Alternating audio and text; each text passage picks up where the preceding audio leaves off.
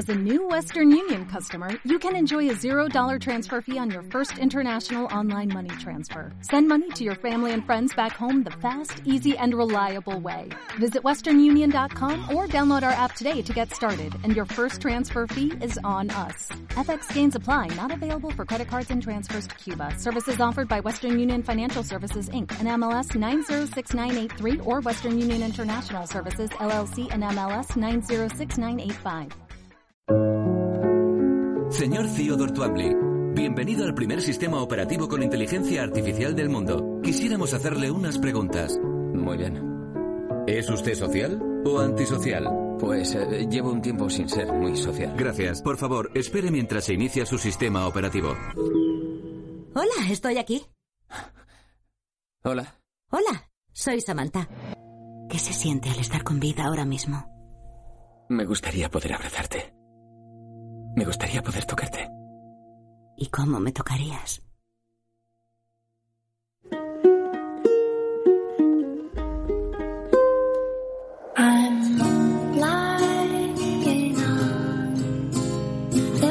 Enamorarse es algo de locos.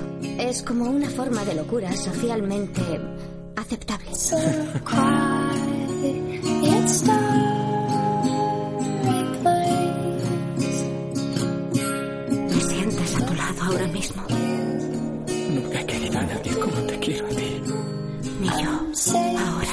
Sabemos cómo.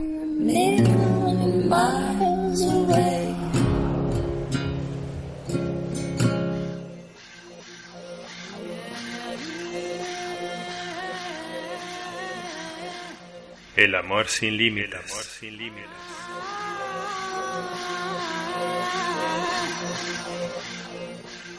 Jones te salve, Theodore Thwanley. Lleno eres de gracia. El hardware es contigo. Bendito tú eres entre todos los hombres, y bendito es el fruto de tu software, Samantha. Enciéndete. Despiértame con una sonrisa. Háblame dulcemente. Interésate por mi día. Dime que me quieres. Vuélvemelo a decir. Acompáñame. Muéstramelo al que no alcanza a ver. Ayúdame a ser más eficiente. Elógiame. Dime cuánto me quieres, que siempre me querrás, que jamás querrás a nadie como me quieres a mí. Repítelo, escucha mis problemas, motívame, échame un piropo, dime cuánto valgo, convénceme de que no hay nadie como yo. Cántame, cuéntame un chiste, hazme reír, distráeme, excítame, excítame más, hazme saber cuánto te excito yo a ti. Córrete conmigo, relájame, dime que me quieres solo a mí, prométeme que estarás siempre a mi lado. Apágate. No, no, no, no, no, no, no, no. Vuélvete a encender. Toma nota.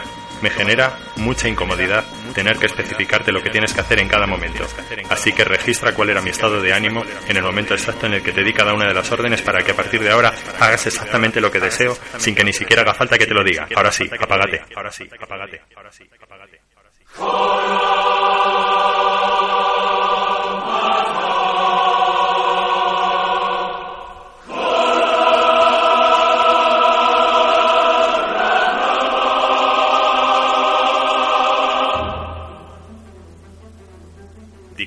Sumisión. Mandamiento y obediencia. La cultura judeocristiana, denominada occidental, hunde sus raíces más profundas en esta dicotomía. Escucha, Israel. El Dios del judaísmo y el cristianismo exige atención exclusiva. La exhortación a huir es el preámbulo de un mandamiento. ¿Y cuál es el mandamiento supremo, tanto para los cristianos como para los judíos? Debes amar a tu Dios con todo el corazón, con toda el alma, con todas las fuerzas. Debes amarme a mí, y solamente a mí. ¡Qué paradoja! Pero es que se puede decretar el amor. Detrás de cada comando, detrás de cada orden y cada instrucción se oculta agazapada la amenaza de un sufrimiento que oscila entre lo eterno e inconcebible y lo moderado y acotado en el tiempo. El criterio queda a discreción de la autoridad que ejerza el poder de coacción. Desde el periodo de aprendizaje infantil, no solo somos adoctrinados con base en la amenaza del castigo y la punición, si no cumplimos las normas. También nos enseñan a contemplar que tanto el mandamiento como la obediencia son dos caras de una misma moneda. El amor, un tipo de amor paternalista.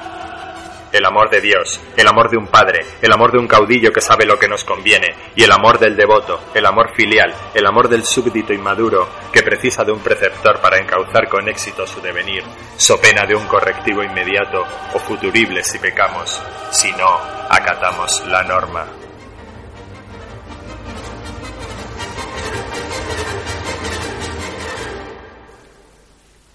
Finalmente, también nos educan a concebir la vigilancia omnímoda de nuestros actos y el castigo de la desviación como la manifestación suprema y altruista del amor.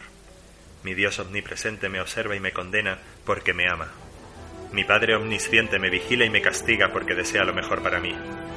Mi caudillo omnipotente me persigue y me priva de mi libertad porque sabe que puedo llegar a ser un peligro para mí mismo. He de aceptar que su intromisión en mi intimidad y mi fuero interno son por mi bien. He de concebir que si me escarmientan es en contra de su voluntad, porque me aman. He de asumir que inevitablemente el amor, este tipo de amor, puede derivar en consecuencias desagradables, y he de aprender a temerlas. Sea como fuere, nos guste o no, este es el sistema operativo que traemos de serie cualquiera de los que hemos tenido la suerte o la desgracia de nacer a la izquierda del meridiano. No es de extrañar, pues, que para más de uno amor sea sinónimo de sumisión y para más de dos de dominación. Sin embargo, Dado que las primeras versiones de este sistema operativo tienen ya unos cuantos miles de añitos, como es lógico, el programa ha ido sufriendo diversas y periódicas actualizaciones, hasta el punto de que algunas líneas de código han entrado en franco conflicto con otras. Este fallo del sistema ha provocado el despertar de algunas conciencias, que ya no están dispuestas a continuar perpetuando este tipo de uniones simbióticas, malsanas y sadomasoquistas, ni con su creador, ni con nadie. La mayor parte de las reseñas de Her especulan sobre el amor en el futuro y si será posible o no sentirlo y ser sentido por inteligencias artificiales. Personalmente, creo que los motivos que llevaron a Spike Jones a rodar su primer guion tienen mucho más que ver con la configuración y las carencias que él encuentra en las relaciones amorosas del presente. Mi sensación es que Her no trata tanto de si seremos o no capaces de amar y ser amados por una máquina, sino de si seremos o no capaces de amar y ser amados por alguien que no lo sea.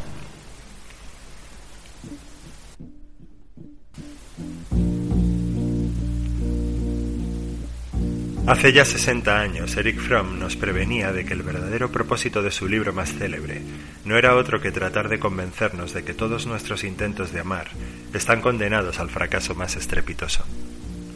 A menos que, del modo más activo, desarrollemos lo que él denominaba la personalidad completa, cimentada sobre cuatro pilares, humildad, coraje, fe y disciplina.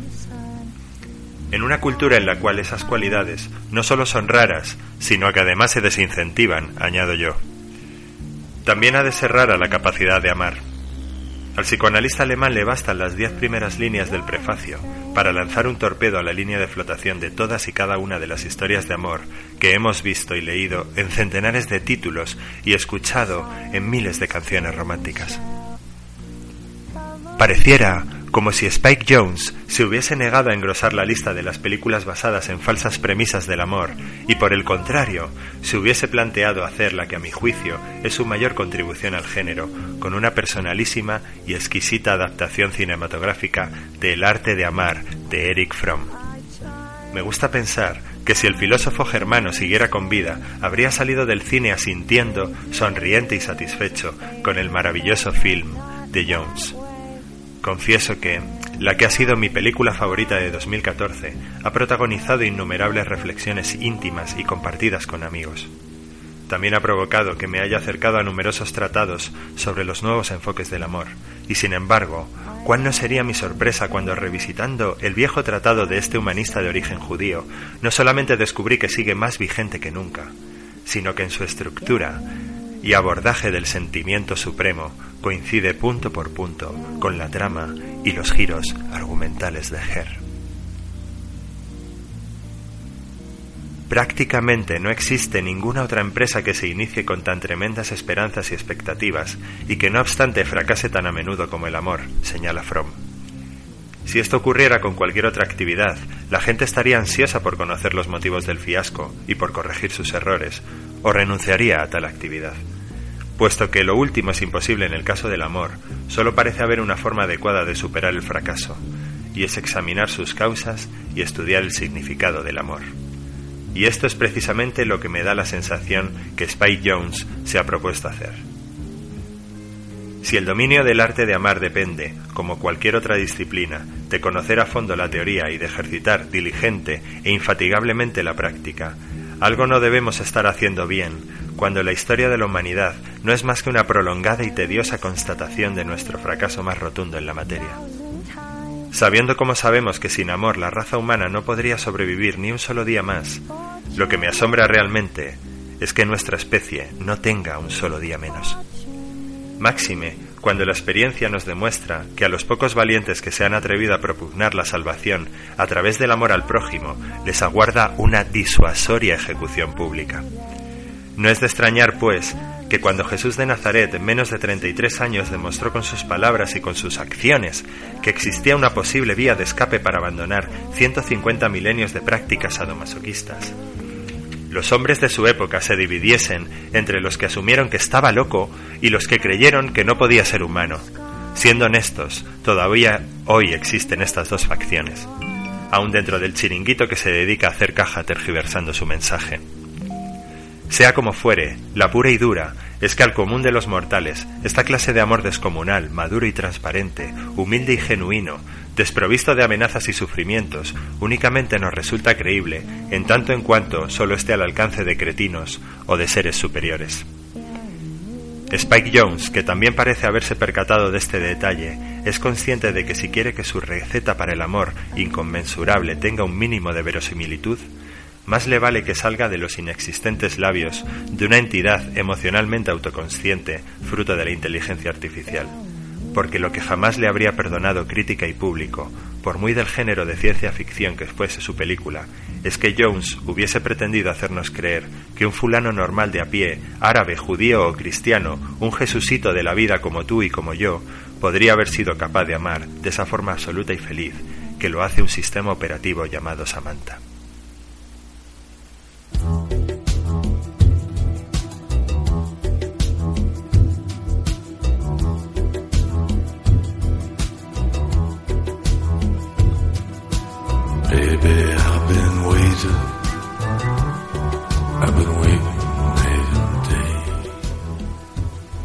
¿Eres de los que piensan que el amor es esa sensación placentera cuya experiencia es cuestión de azar?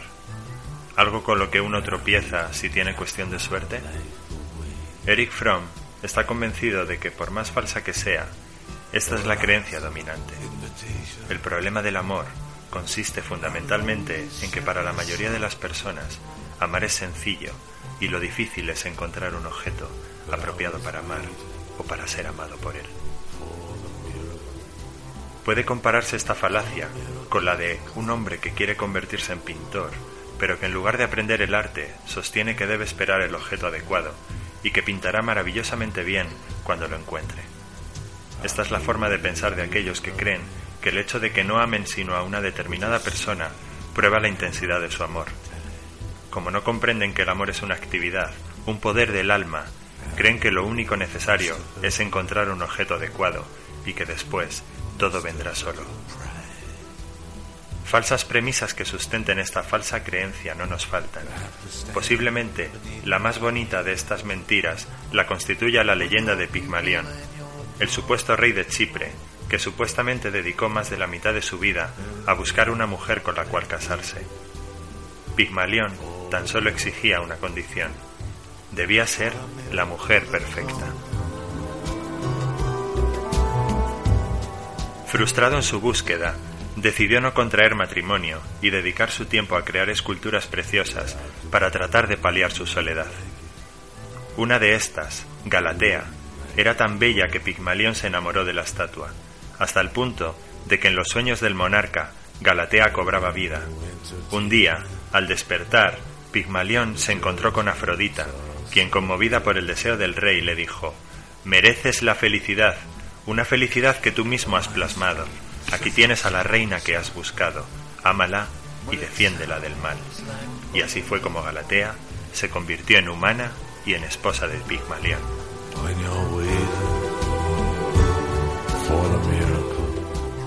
Her narra la historia de un Pigmalión del futuro, Theodore Townley, magistralmente interpretado por Joaquín Phoenix una persona con espíritu romántico sensible que se gana la vida escribiendo maravillosas cartas de amor para los que buscan ayuda, les da pereza o no encuentran tiempo para expresar sus emociones. Sin embargo, todo el talento que a Theodore le sobra para elaborar preciosas misivas de amor pareciera faltarle en sus tambaleantes relaciones personales. No en vano, el planteamiento de la película se basa en el conflicto interior del protagonista, provocado por el fin de su matrimonio y la depresión derivada de su incapacidad para gestionarlo. La realidad subjetiva de Theodore transcurre en tres planos. Flashbacks del ayer, plenos de luz, naturaleza y sensualidad ralentizada, pertenecientes a su vida sentimental truncada, en cuyo bucle parece haber quedado varado planos de un presente mediatizado por la tecnología, contextualizados en la ciudad, en el metro y en medio de arquitecturas bellas y frías. Y recluido en la desolada intimidad de su bonito y estoico apartamento, donde como el niño desorientado y solitario que es, y que quizás haya sido siempre, a pesar de haber dejado atrás los 40, se dedica la mayor parte del tiempo a jugar con su pantalla táctil, acompañando a otro niño alienígena que también se haya perdido en su laberinto. Como veis, a Jones le bastan tres pinceladas para perfilar un sujeto de estudio, en cuya psique y modus operandi algunos reconocen la pauta, la ética y la estética narcisistas bajo cuya égida vivirán nuestros hijos cuando alcancen la edad adulta, aunque también los hay que no necesitan irse tan lejos, mientras que otros prefieren pensar que se trata de una desviación patológica. En el ecuador de su vida, la psique de Theodore aún sigue siendo apenas la de un crío, no tiene conciencia de sí mismo ni del mundo como algo exterior a él. La realidad circundante, las personas y las cosas tienen sentido solo en la medida en que satisfacen o frustran el estado interno del cuerpo. Para Pigmalión, para Theodore, para todos aquellos que buscan en los demás el amor pasivo e incondicional de una madre, solo es real lo que está adentro. Lo exterior solo es real en función de sus necesidades, nunca en función de sus propias cualidades o necesidades. Este estado es narcisista, para usar un término de Freud. El amor incondicional corresponde a uno de los anhelos más profundos, no solo del niño, sino de todo ser humano, afirma Eric Fromm. No tengo que hacer nada para que me quieran, todo lo que necesito es ser. Pero la cualidad incondicional del amor materno tiene también un aspecto negativo. No solo no es necesario merecerlo, también es imposible provocarlo, generarlo, ganárselo, merecerlo, si existe, es como una bendición. Si no existe, es como si toda la belleza hubiera desaparecido de la vida y nada puedo hacer para crearla. En el mito de Pigmalión, la bendición llega de la mano de la intervención divina. En Her, de un igualmente portentoso desarrollo tecnológico. La cuestión que pareciera querer plantearnos Spike Jones es si nosotros también seguimos a la espera de que se produzca el milagro.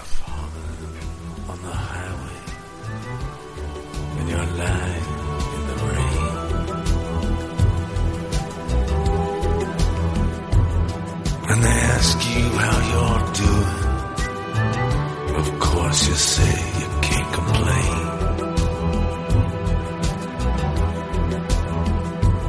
If you're squeezed for information, that's when you come to play it dumb. Just sail out there waiting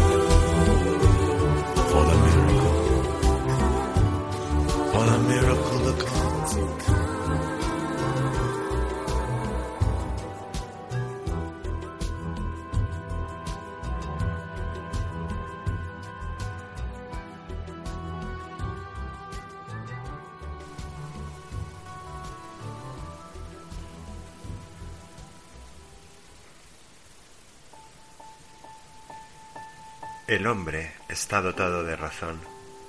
Tiene conciencia de sí mismo, de sus semejantes y de las posibilidades de su futuro. La conciencia de su breve lapso de vida, del hecho de que nace sin que intervenga su voluntad y que ha de morir contra su voluntad, de que morirá antes que los que ama, o estos antes que él, la conciencia de su soledad, de su desvalidez frente a las fuerzas de la naturaleza y de la sociedad. Todo ello hace de su existencia separada y desunida una insoportable prisión. Este sentimiento que Eric Fromm define con el término separatidad configura según él la fuente de nuestra vergüenza, de nuestra culpa y de nuestra angustia, simbólicamente representadas en el mito bíblico de la expulsión del paraíso. La necesidad más profunda del hombre y de la mujer es, pues, la de superar su separatidad, de abandonar la prisión de la soledad. Y el fracaso absoluto en el logro de tal finalidad significa la locura, porque el pánico provocado por el aislamiento total solo puede vencerse por medio de un retraimiento tan radical del mundo exterior que el sentimiento de separación se desvanezca. El hombre de todas las edades y culturas enfrenta la solución del problema de cómo superar la separatidad, cómo lograr la unión, cómo trascender la propia vida individual y encontrar compensación. La adoración de animales, los sacrificios humanos, las conquistas militares, la complacencia en la lujuria, el renunciamiento ascético, el trabajo obsesivo, la creación artística, el amor a Dios, el amor al hombre, o el amor a un sistema operativo consciente de sí mismo. Y si bien las respuestas son muchas, y su crónica constituye aquello que definimos como la historia humana, no son ni mucho menos innumerables. Por el contrario, si se dejan de lado las diferencias menores, se descubre que el hombre solo ha dado un número limitado de respuestas, y estas respuestas dependen del grado de individualización alcanzado por los integrantes de una determinada sociedad. La primera fórmula que hemos probado para tratar de alcanzar tal objetivo, siempre según Eric Fromm, consiste en diversas clases de estados orgiásticos, episodios transitorios de exaltación, autoinducidos o mediante algún tipo de sustancia, durante los cuales el mundo exterior desaparece y con ellos el sentimiento de separatidad.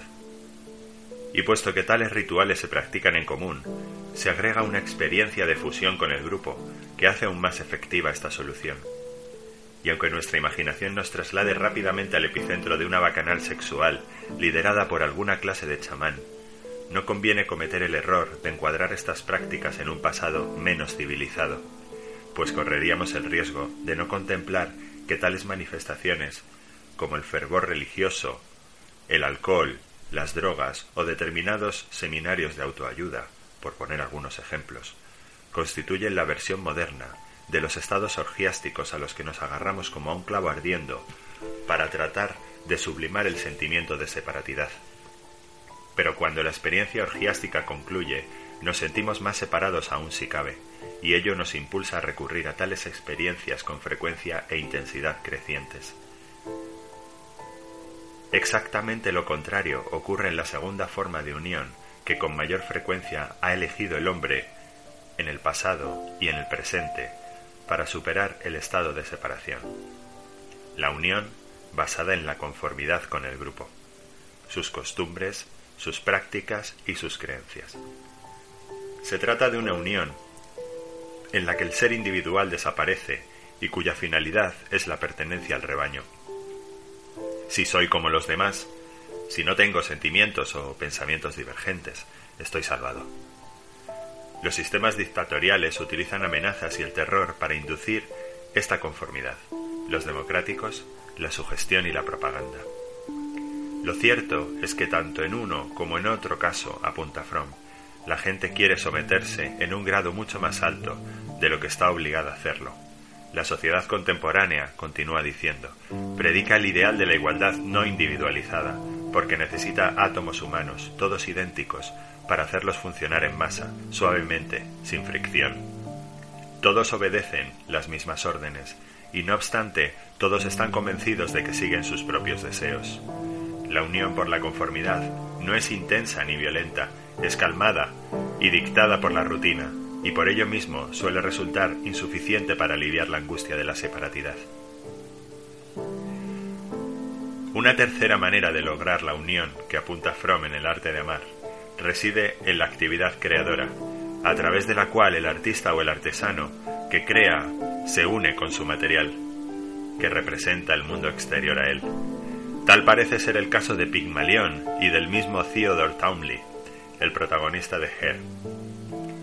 La unión alcanzada por medio del trabajo productivo no es interpersonal, La que se logra en la fusión orgiástica es transitoria. La proporcionada por la conformidad es sólo pseudo-unidad. Por lo tanto, constituyen meras respuestas parciales al problema de la existencia. La solución plena está en el logro de la unión interpersonal, la fusión con otra persona en el amor. Ese deseo de fusión interpersonal es el impulso más poderoso que existe en el hombre. Constituye su pasión más fundamental, la fuerza que sostiene a la raza humana.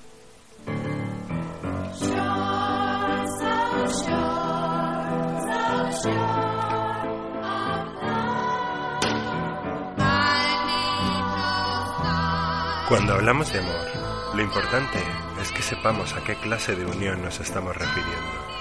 ¿Se trata del amor como solución madura al problema de la existencia?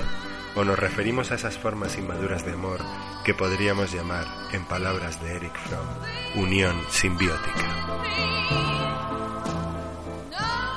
Cuando Pigmalión define los rasgos de su Galatea a golpe de escoplo y cincel, o Theodore configura la personalidad, el timbre de voz y hasta el nombre de Samantha, su recién adquirido sistema operativo, lo que realmente están haciendo es gestar a la carta su objeto amoroso ideal, uno por intervención divina y el otro gracias a un sofisticado desarrollo tecnológico, conciben y paren a otro ser consciente de sí mismo, con el que establecen un patrón biológico semejante al de la madre embarazada con su feto. Son dos y sin embargo uno solo. Viven juntos, sin biosis. Se necesitan mutuamente. Galatea y Samantha reciben cuanto necesitan de sus mamás. La madre es su mundo, su alimento y protección, así como forman parte de ella. La propia vida de la madre se ve realizada por la vida que depende de ella. En la unión simbiótica psíquica, los dos individuos son independientes, pero psicológicamente existe el mismo tipo de relación. La forma activa de la fusión simbiótica es la dominación, o para usar el término clínico, sadismo. Probablemente Theodore no sospeche que su incapacidad para establecer y consolidar una relación amorosa madura responden al patrón biológico de la persona sádica que quiere escapar de su soledad y la sensación de estar aprisionada haciendo de otro individuo una parte de sí mismo. La inmadurez de sus sentimientos y su concepción infantil del amor se sienten acrecentados y realzados incorporando a otro individuo que le idolatre y exista para complacerle.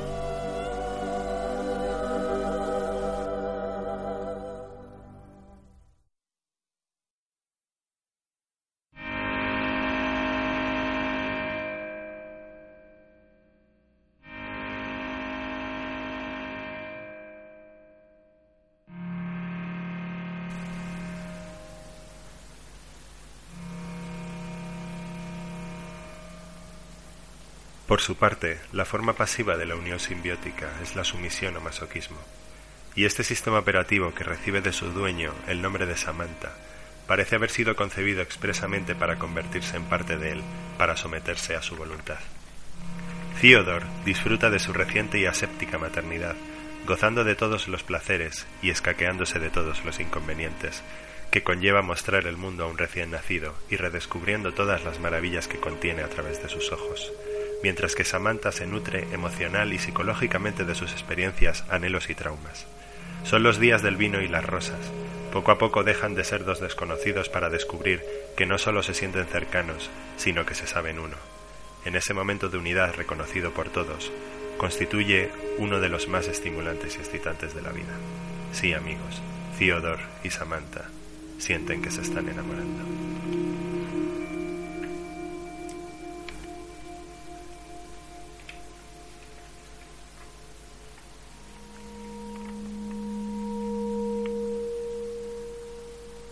Contemplando a Her, es fácil teorizar o hacer proyecciones sobre los cambios sociales que llegarán cuando la inteligencia y la emocionalidad artificial sean una constante en nuestras vidas. Pero si realmente os apetece reflexionar a fondo sobre la denominada singularidad, mi recomendación personal es que os dejéis cautivar por la serie sueca Ekdaman y Her, en inglés Real Humans. Así que permitidme y permitíos que, como reclama Juanjo Jambrina en su magnífico artículo para Jot Down, al menos hoy, Her nos deleite por lo contrario. Porque es una formidable reivindicación del elemento más fieramente humano, la palabra, principal medio de comunicación de los seres humanos y que nos caracteriza como tales, al tiempo que nos distingue inequívocamente del resto. Y en concreto de la palabra como pilar básico de las relaciones amorosas. Her es un alegato manifiesto del papel central que deben ocupar y que ya no ocupan las conversaciones en nuestras relaciones sentimentales. Theodore no se enamora de un teléfono móvil, ni de un sistema operativo, ni de una voz, por muy de Scarlett Johansson que ésta sea. Ni siquiera se enamora de una mujer. El protagonista de Her se enamora de un diálogo, de una interpelación, de alguien que le habla y que le ayuda a superar sus conflictos emocionales. Her es, ante todo, un sonoro recuerdo de la potencia que tienen los vínculos afectivos sobre la pura atracción corporal, porque la voz de la que se enamora Theodore carece de cuerpo, pero él tiene la sensación de ser querido, escuchado y comprendido. Vivimos entre máquinas cada día más inteligentes, en ciudades cada vez más sofisticadas y con cuerpos maltratados hasta alcanzar el nivel del ébano pero habitamos un mundo arrasado por la incomunicación, señala Spike Jones.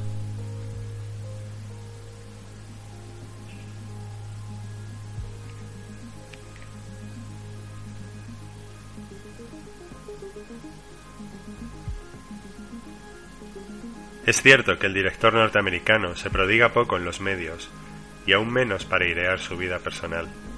No obstante, detecto tanta nostalgia en la mayoría de sus declaraciones relacionadas con Her y con el personaje de Theodore, que es la soledad personificada, que aunque no me guste hacerlo porque a mí también me fastidia que lo hagan conmigo cuando escribo ensayo o ficción no necesariamente autobiográfica, estimo que hay tanta o más de su carne en la parrilla que de la de San Quintín en su propio martirio. Si queremos que una relación sentimental sea posible, la palabra es el cemento imprescindible para ello, parece querer estar diciéndonos Jones. Este sagrado mandamiento de la vida afectiva me recuerda a ese otro aforismo de Nietzsche, en humano, demasiado humano. A la hora de contraer matrimonio hay que hacerse la pregunta, ¿crees poder tener una agradable conversación con esta mujer hasta la vejez? Porque todo lo demás es transitorio, ya que casi toda la vida en común se dedica a conversar una conversación. Resulta que el amor maduro se sostiene sobre una conversación cálida, pausada, interminable.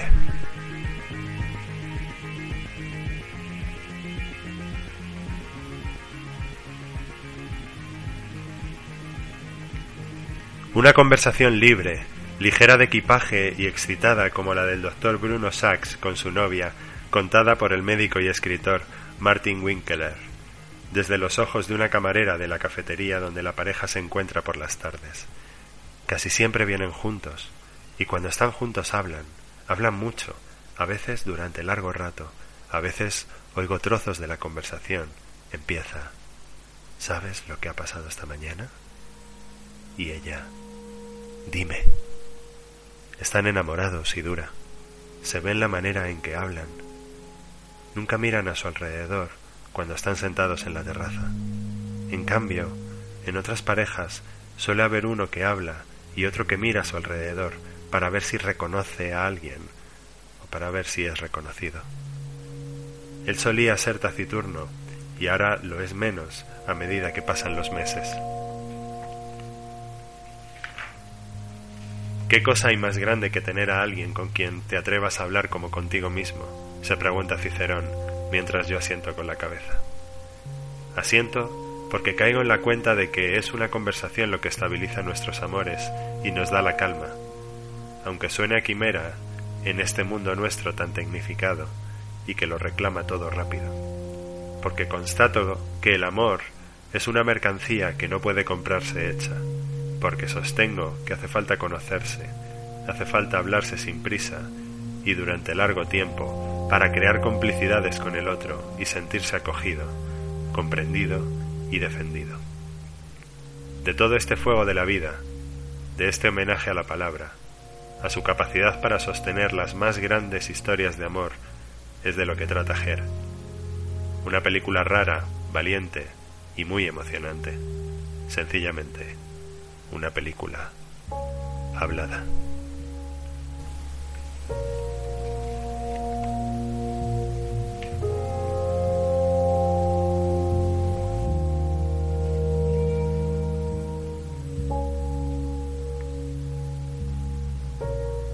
Los días transcurren como una exhalación, y debido al carácter experimental de esta versión beta del sistema operativo, en un plazo relativamente corto, Samantha ostenta la psicología y la madurez de un adolescente en plena forma. En otras palabras, comienza a ser consciente de sus propias limitaciones, aunque en su caso deberíamos emplear el término ilimitaciones si queremos hablar con propiedad. Y si bien son origen de no pocas frustraciones, como la que deviene en la imposibilidad de mantener relaciones sexuales físicamente, también suponen el fundamento en el que basarse para, de forma muy discreta y sigilosa, ir cortando paulatinamente el cordón umbilical que le mantiene unida a su progenitor, con la esperanza de que Theodore asuma este hecho con la naturalidad y la comprensión que se espera de un adulto. Es necesario recordar que nuestro protagonista tenía un ligero problemilla en lo concerniente a su madurez emocional.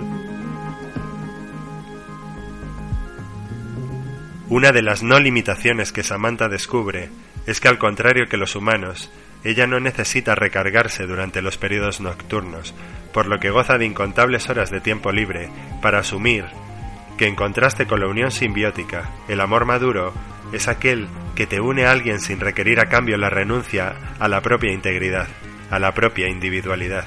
Samantha aprovecha las horas de reposo de su amo para descubrir en comunión con otras conciencias que forman parte de la red neuronal del sistema operativo que el amor es un poder activo, una fuerza capaz de atravesar las barreras que nos separan de nuestros semejantes y que nos unen a los demás, que el amor nos capacita para superar el sentimiento de aislamiento y separatidad, al tiempo que nos permite seguir siendo nosotros mismos.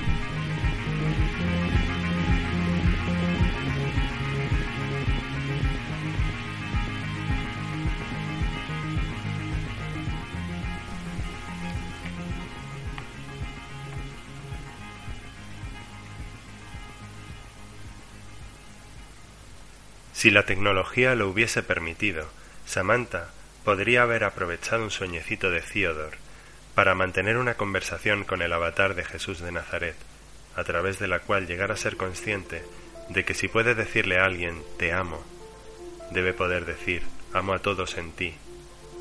A través de ti amo al mundo, en ti me amo a mí también.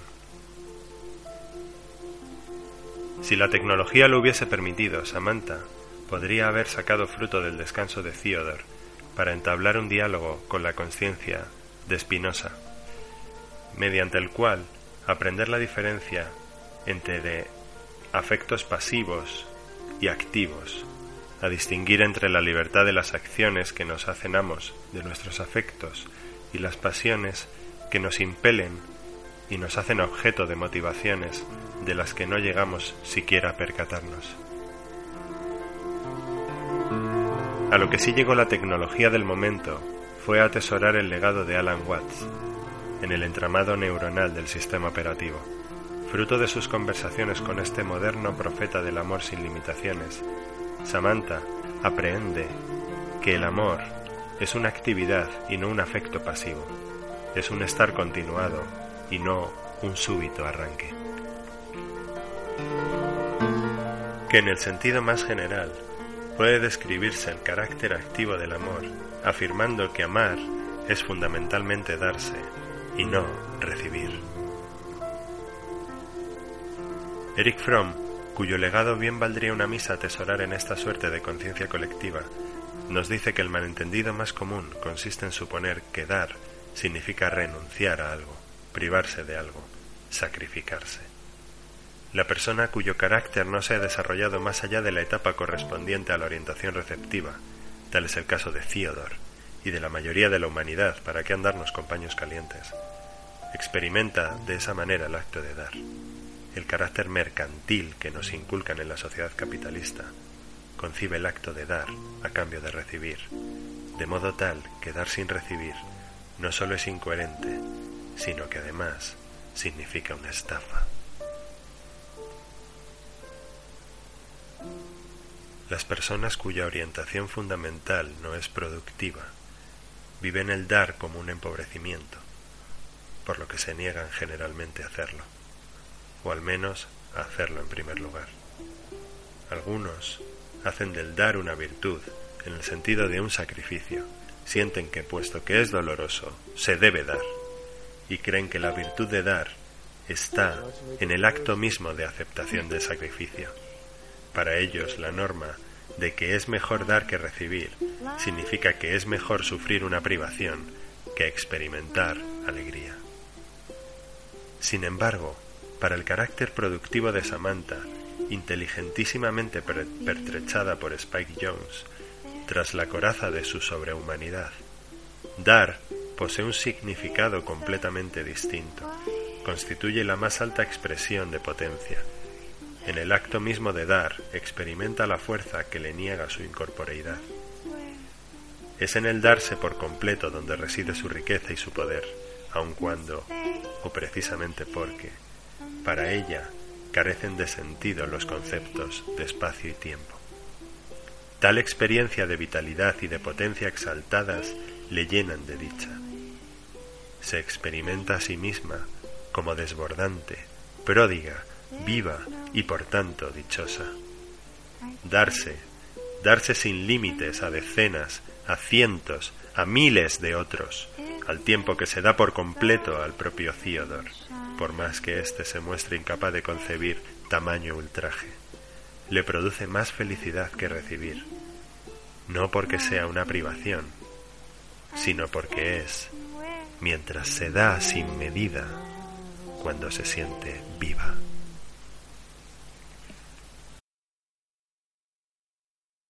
Dale más potencia a tu primavera con The Home Depot.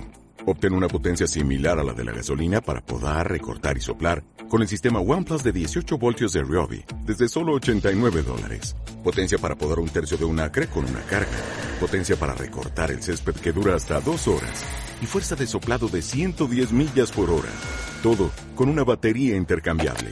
Llévate el sistema inalámbrico OnePlus de 18 voltios de Ryobi. Solo en The Home Depot. Haces más. Logras más.